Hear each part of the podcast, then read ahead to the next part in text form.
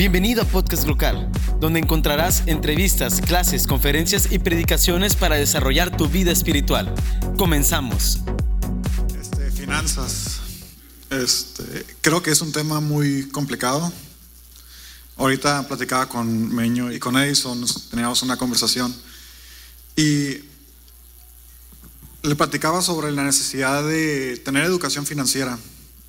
Más que nada en nuestra cultura, este, en la primaria nos enseñan cómo administrar nuestro dinero, en la preparatoria, en la universidad, ni siquiera en la maestría. Y este año en mi trabajo, trabajo soy comprador en Rancho La Puerta, este, comenzaron a pedir muchas personas, así que financiamiento al rancho para poder, así que hacerse de sus bienes o pagar las deudas. Entonces, en una de las pláticas que tenía con Manuel en, Facebook, platicamos ahí seguido, platicaba sobre, esta, sobre ese llamado que Dios estaba teniendo a mi vida de hablar sobre esta cultura financiera. ¿Por qué? Porque simplemente no existe. A ver, ¿cuántos de aquí creen, así que tienen, les sobra el dinero? ¿Alguien puede levantar la mano? Yo creo que a nadie le sobra el dinero, al contrario, a todos nos hace falta. Pero para conocer nuestras finanzas, primero hay que conocer con qué recursos tenemos. Y para eso, pues ahora sí que me dio la tarea de investigar en la Biblia qué nos dice sobre las finanzas. ¿Qué tanto, ahora sí que, pues sabemos que la Biblia es nuestro manual y la Biblia nos habla mucho sobre el dinero, mucho sobre las finanzas, mucho sobre la administración. Nos habla sobre los mayordomos. Nosotros somos mayordomos de Él de los bienes que Él nos dio aquí en la tierra. Y nosotros vamos a dar cuenta de qué hacemos con estos bienes. Y es por eso que el día de hoy, así que Manuel me invitó y eh, así que antes de iniciar quiero que el Espíritu Santo sea el que tome el control y que nos sale porque es, es un golpe con la realidad, conocer nuestra realidad de cómo estamos en, en nuestros bolsillos. Todos vamos a orar. Padre Celestial. Te pedimos que tu Espíritu Santo hable a través de tu siervo, que hables a los corazones a cada uno de los que están aquí, aún como ha estado hablando a mí acerca sobre las finanzas.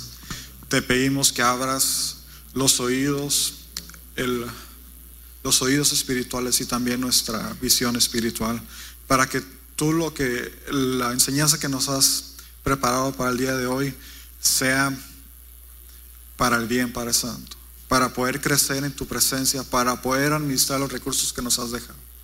Te lo pedimos en el nombre de tu Hijo amado Jesucristo. Amén. Entonces, si pasamos a la siguiente diapositiva. Si nos vamos a Proverbios 21.5, este, aquí los, tengo en, una, sé que muchos utilizan la Reina Valera, la TLA, la nueva versión internacional, pero ¿cómo lo maneja en esta? Dice, los planes bien pensados y el arduo trabajo llevan a la prosperidad, pero los atajos tomados a la carrera conducen a la, a la pobreza. ¿Qué es lo que sucede? Este, pues todos, ya sea que recibimos nuestro cheque a la semana, a la quincena, o algunos hasta el mes, he conocido. ¿Y qué es lo que hace uno? Primero ir, ir, ir separando los, los biles.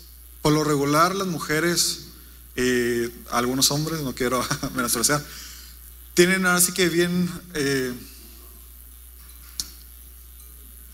tienen esta cultura así que desde que nacen prácticamente la administración en el hogar. ¿Quiénes son las que van a hacer las compras al súper? Las mujeres. No, a muchas veces llevan una lista y muchas veces ni siquiera necesitan la lista y ya saben qué es lo que van a comprar y ellos hacen estirar el dinero y saben qué es lo que van a comer cada día y siempre ahora sí que hay abundancia. Ahora sí que gracias a su buena administración. Pero, ¿qué pasa cuando no pensamos en todo eso? Trabajas, son ocho horas, a veces hasta horas extras. Llega ese día y cobras el cheque y se desaparecen puras deudas. ¿Por qué? Porque no tenemos una previsión. En, en el área administrativa, eh, los que son administradores, contadores o hablan estudiar alguna ingeniería, vemos el proceso administrativo, que son cuatro pasos, planeación, organización, dirección y control. Este, el día de hoy vamos a ver lo que es la planeación. ¿Por qué? Hay que saber cómo vas a gastar tu dinero. Y como les comentaba, para eso hay que conocer qué es lo que tenemos. Y así como dicen Proverbios, lo decía Salomón, los planes bien pensados y el largo trabajo llevan a la prosperidad. ¿Por qué? Porque nosotros estamos cosechando el fruto de nuestro trabajo. Ahora sí que esta iglesia ha crecido gracias a su trabajo. ¿Por qué? Porque ha habido una planeación. Lo que ha habido, recuerdo cuando estaban allá por Colinas, en un edificio chico, el segundo nivel, y ahora están aquí, en mi iglesia también, en la Jerusalén. Antes se había iniciado, bueno, no me tocó vivir ese momento, pero antes era un edificio pequeño, hasta ser el edificio que es ahorita. ¿Por qué? Porque hay una planeación. Si nosotros no llevamos a cabo una planeación, pues como tirar el dinero en saco roto. Así vamos a la siguiente diapositiva. ¿Qué nos dice en Lucas 14, 28, 29? Dice, si alguno de ustedes quiere construir una torre, ¿qué es lo primero que hace? Pues se sienta a pensar cuánto va a costarle para ver si tiene suficiente dinero. Ahora, ¿cuántos de aquí trabajan en la construcción? Así que ellos siempre tienen que realizar presupuestos. ¿Cuántos de aquí han realizado un presupuesto? Según el datos del INEGI, solamente el 36% de los mexicanos lleva a cabo un presupuesto. Y de ese 36%, ahora, ¿cuántos de los que llevan un presupuesto lo tienen por escrito? Según estadísticas, el 20% solamente lo lleva estadístico y el 80% lo lleva el cálculo mental. ¿Qué significa esto? que, estamos, que somos muy dados a, pensar las cosas, mas no llevarlas a cabo. ¿Por qué? Porque cuando llega ese momento de que tenemos que hacer la compra de ese bien, ese automóvil, ese viaje, casi siempre tenemos que poner dinero de más. ¿Todo por qué? Por no tenerlo por escrito. En una de las pláticas que tenían en el rancho, este, les decía, ¿cuántos de ustedes tienen sueños? Pues todos, ¿no? ¿Cuántos de ustedes rentan una casa? comenzaron a levantar las manos, ¿cuántos de ustedes tienen una casa? ¿Cuántos de ustedes están pagando una hipoteca? Y así comenzaron a levantar eh, diferentes es cuando les preguntaba, ¿y cuántos de ustedes tienen un plan para cumplir ese sueño? Entonces les hago la misma pregunta, ¿cuántos de ustedes tienen un plan para cumplir sus sueños financieros? ¿Nadie? ¿Todos tienen sueños? Sí, todos tenemos sueños, pero aquí eso es, lo, eso es lo interesante. Todos tenemos sueños, pero no los plasmamos en papel. Si tú no lo platicas con tu familia, una sola persona no puede lograrlo. Tener una casa es un compromiso de todos. El tercer paso es ponerlo visible, ponerlo en el refrigerador. Y el cuarto, bueno, el, perdón, el cuarto paso sería accionar, que eso vamos a ver al final. Entonces, en Lucas, regresándonos a Lucas, lo que dice, porque si empieza a construir la torre y después no tiene dinero para terminarla, la gente se burlará de él. Aquí no es, no es tanto el problema de la gente se burla de él. Aquí el problema es que viene Satanás y viene... ¿Y qué es lo que crea? Desánimo. Y entonces vuelves otra vez al mismo ciclo y solamente queda como un sueño más y se tira a la basura. Entonces, ¿qué es lo que tenemos que hacer? Uno, plantear metas financieras. Ustedes las tienen, he visto que ahora sí que tienen sus compromisos, así que sus conferencias, el crecer la iglesia, el ir a misionar, el apoyar a diferentes actividades de la comunidad, como es ayudar, hoy tan platicaban que habían ido a apoyar a que hubo los incendios. Todo esto Acuérdense que todos nosotros somos el cuerpo de Cristo. Lo que le duele a uno le duele al otro. Si todos estamos en esta misma meta que les ha la meta, el sueño que le ha dado eh, el Espíritu Santo a Manuel, a los pastores, Él se los transmite a ustedes, todos están en el mismo canal y entonces comienza a accionar y entonces se construye la torre y entonces todo es para bien. Pero si no lo hacemos, pues en vano queda todo esto, queda como un saco roto. Ahora, la siguiente. Eh, nuestro Dios es un Dios de orden. Ahora sí, ya vamos a hablar un poquito más de números. Para poder conocer nuestras finanzas, primero hay que saber cuánto, cuánto hay de ingresos, cuánto hay de egresos y viene el cochinito ahí, los ahorros. Este, yo recuerdo en mi primer año trabajando en el Rancho de la Puerta, era vendedor y nos daban propinas. Y mi propósito, cuando inicié en primero, fue, ahora sí que, recuerdo, recuerdo que en una de mis enseñanzas me habían platicado de el primer diezmo dáselo a Dios y ya lo demás comienza a ahorrarlo. Entonces yo comencé a ahorrar todo por un año. Y con ese, después de un año, ya pude viajar. Pero no conocía lo que eran mis ingresos y egresos.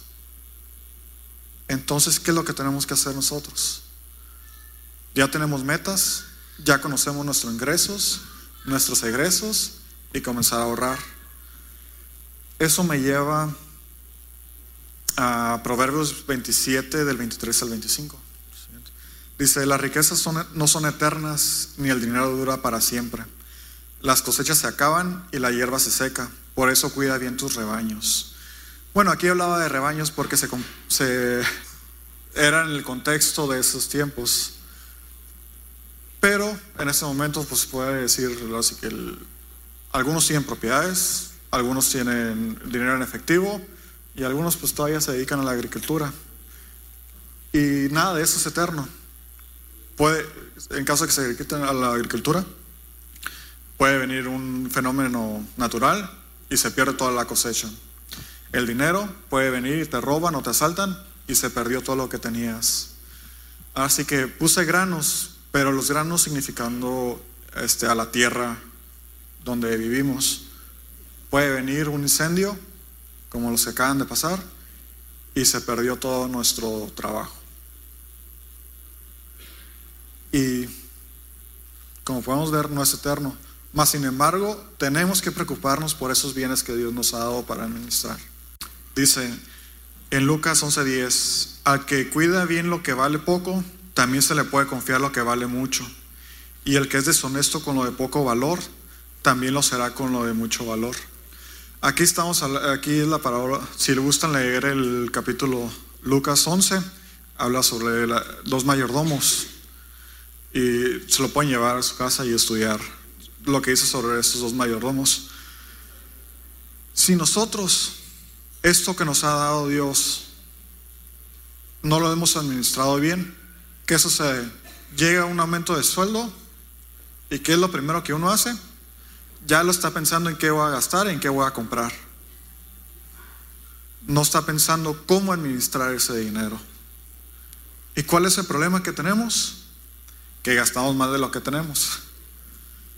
Si no conocemos esto, si no llenamos estas hojas de presupuesto, no conocemos cuánto es lo que tenemos, cuánto debemos, cuánto ingresa en nuestros bolsillos, cuánto tenemos que destinar a ahorrar, difícilmente se nos va a delegar mucho. Tengo un amigo que va, él yo creo que seguido va al café mínimo dos veces al día. Imagínense eso multiplicado al año, por los años. Esto es lo complicado de ahorrar. Dicen no tenemos, pero sí tenemos para ir por, por el dulcecito, ¿no? Pero no, no estamos pensando en nosotros, porque el ahorro al final es para nosotros, ya sea para un sueño, retiro, vacaciones o comprar alguna televisión de 40 pulgadas o algo así. Si nosotros no comenzamos a ahorrar, pues nadie lo va a hacer. Ahora, ¿qué nos dice la Biblia sobre el ahorro? Vamos a la siguiente diapositiva. Eh, conocemos la historia de José, José, el Soñador. Dice, también le sugiero que nombre gente que se encargue de recoger la quinta parte de las cosechas durante los siete años de abundancia. Nomás voy a entrar un poquito en contexto con esto. Estaba el faraón, José es llamado, sabemos que estaba carcelado. Entonces le, le dice que le interprete el sueño y él le dice, ya es cuando él comienza con esa palabra que dice, también le sugiero que nombre gente que se encargue de recoger la quinta parte de las cosechas durante los siete años de abundancia. Quizás ahorita nosotros estamos viviendo los tiempos de abundancia y no estamos ahorrando. ¿Y qué va a pasar cuando, qué pasó en la Biblia? Llegaron el tiempo de escasez y solamente Egipto era el que tenía recursos para dar. Y fue de bendición aún para los que estaban en las provincias cercanas. Ahora, cuando yo nunca lo había tomado ese versículo, no, no me había imaginado cuánto, qué tanto nos hablaba del ahorro la Biblia. Hasta que lo leí dije, de veras que a veces uno lo lee y hasta que Dios no te habla en ciertas formas, comienzas a entender su palabra. Es por eso que hoy también les voy a invitar a que comiencen a destinar, imagínense ahorrando 5 dólares por semana, 100 pesos. Al año ya va a ser algo. Y eso después eh, sería lo más en finanzas, después del ahorro viene la inversión. Pero nosotros podemos iniciar con el ahorro. Si nosotros comenzamos a tener, como les hablaba, metas financieras, pequeño, corto y largo plazo, ya sabemos en qué vamos a destinar el dinero. No te lo estás gastando, sabes en qué lo quieres gastar. Sabes a dónde quieres llegar. Como iglesia, un sueño, una vez el sueño era tener esta propiedad y no solo aquí, expandirse en la parte de atrás, hacer un segundo piso, hacer un auditorio, etc. Todo se inicia con un sueño y después se plasma en papel. ¿Por qué? Porque si no lo plasmas, ¿qué sucede?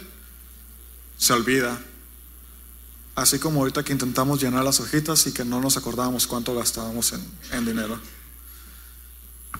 Eso es lo, interesante de... Ahora, eh, la siguiente diapositiva. ¿Qué pasa cuando nuestros egresos son mayores que nuestros ingresos? Y aquí estoy usando un poquito más de conceptos. Que la mayoría o algunos de nosotros tocamos este punto de que debo más de lo que recibo. ¿Qué es lo que tenemos que hacer? Gastar menos y pagar lo que debemos, ¿no? ¿Por qué nos dice la Biblia? Que somos esclavos del que le debemos. Y nosotros, acuérdense que somos hijos de Dios, no le debemos de deber nada. Nuestro, nosotros somos testimonio de cada una de las cosas que hace Dios. Entonces, nosotros fuimos llamados para bendecir y claro, no se sientan mal, a todos nos ha pasado que debemos más de lo que tenemos, pero tenemos que iniciar liquidando nuestros pasivos, nuestras deudas, porque si no lo hacemos, nadie va a venir, aunque sí puede. Así que Dios es todopoderoso y puede poner el corazón de alguien y venir y pagar la deuda. Pero primero tenemos que iniciar nosotros y, e ir y trabajar y pagar esas deudas. Los veo muy serios. ¿Están, están analizando o, ya se durmieron? están, están muy es, Por eso le digo que hablar de finanzas no siempre es bien visto. ¿Por qué? Porque hablar de dinero es duele. Y otra cosa de las que analizaba, ¿alguna vez se han pensado cuánto es el límite en dinero? Por eso el rico, los millonarios siempre quieren ser más millonarios, porque no hay un límite. Y nuestra economía y todas las economías del mundo se basan en números.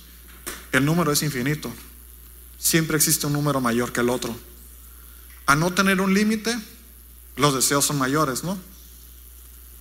Y si seguimos teniendo esos mayores deseos, significa que necesitamos seguir trabajando más, descuidar la iglesia o hacer otras cosas. ¿Por qué? Porque sigue habiendo más cosas. Simplemente el celular, híjole, ya, como sea. Pues iniciamos con ¿qué? El 4, ¿qué costaba? 230 dólares en ese tiempo nuevo. Ahorita cuánto ya te vale? Mil dólares, mil cien, mil doscientos y le vamos aumentando. Ya vale más que una Mac Air. Y te das cuenta, si lo comparas, dices, este trae un procesador diferente. Claro, aquí, obedece otra, a otras oferta y demanda. Se basa por oferta y demanda. Pero como eso es un, claro, es un sencillo ejemplo. Un celular 20 mil pesos, 25 mil, 30 mil pesos. No hay un límite, así que sigue aumentando. La tendencia es aumentar los gastos, pero no aumentan también el salario. ¿Por qué? Porque no hay límites en los dineros. Si hubiera un límite, ¿sabes qué? Hasta aquí puedes llegar, entonces sí.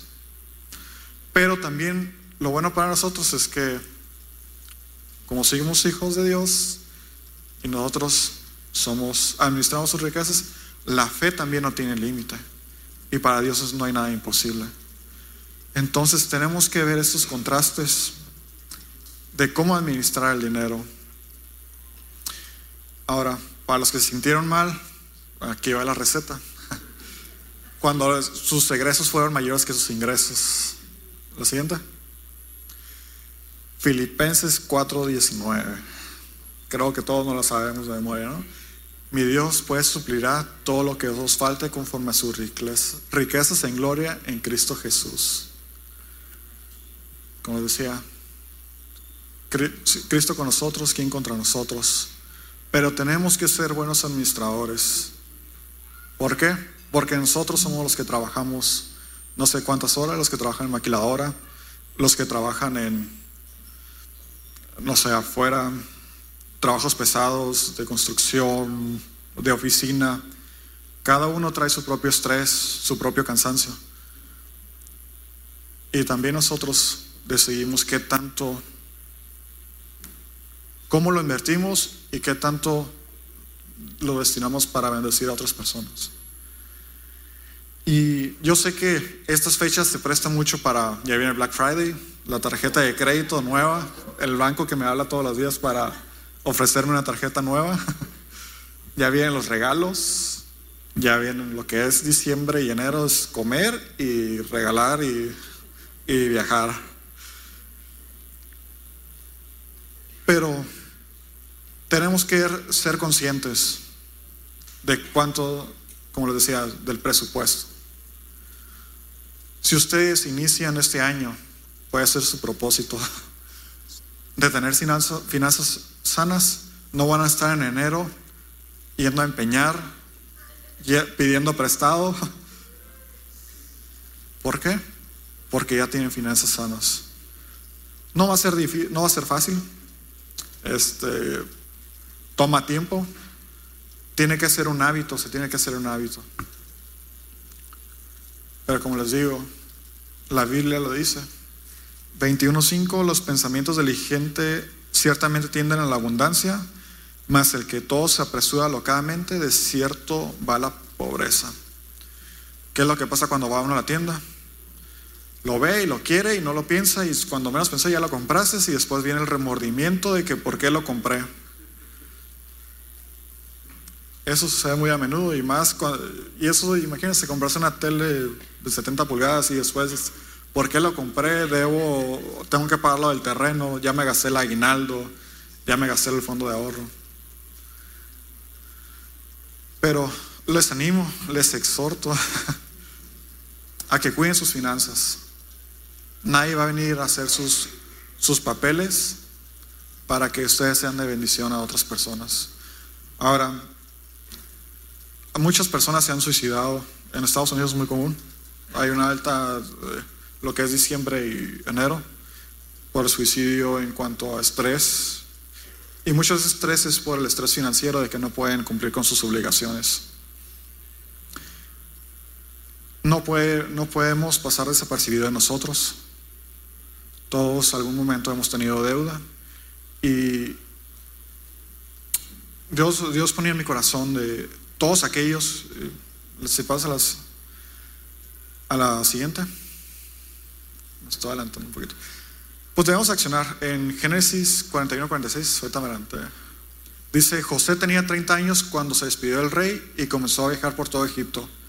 José fue obediente y fue a recabar para esos siete años de abundancia. Hoy a ustedes los invito a ser como José, escuchar la, la voz del Señor, ahorrar, cuidar sus finanzas y ustedes van a ver de cuánta bendición pueden ser para la comunidad y para los hermanos en Cristo. Así que eh, Me gustaría que pasen el piano. Jorge. Todos, así que no, que no nos dé vergüenza. Todos hemos tenido un momento en que, que decimos, ya no podemos.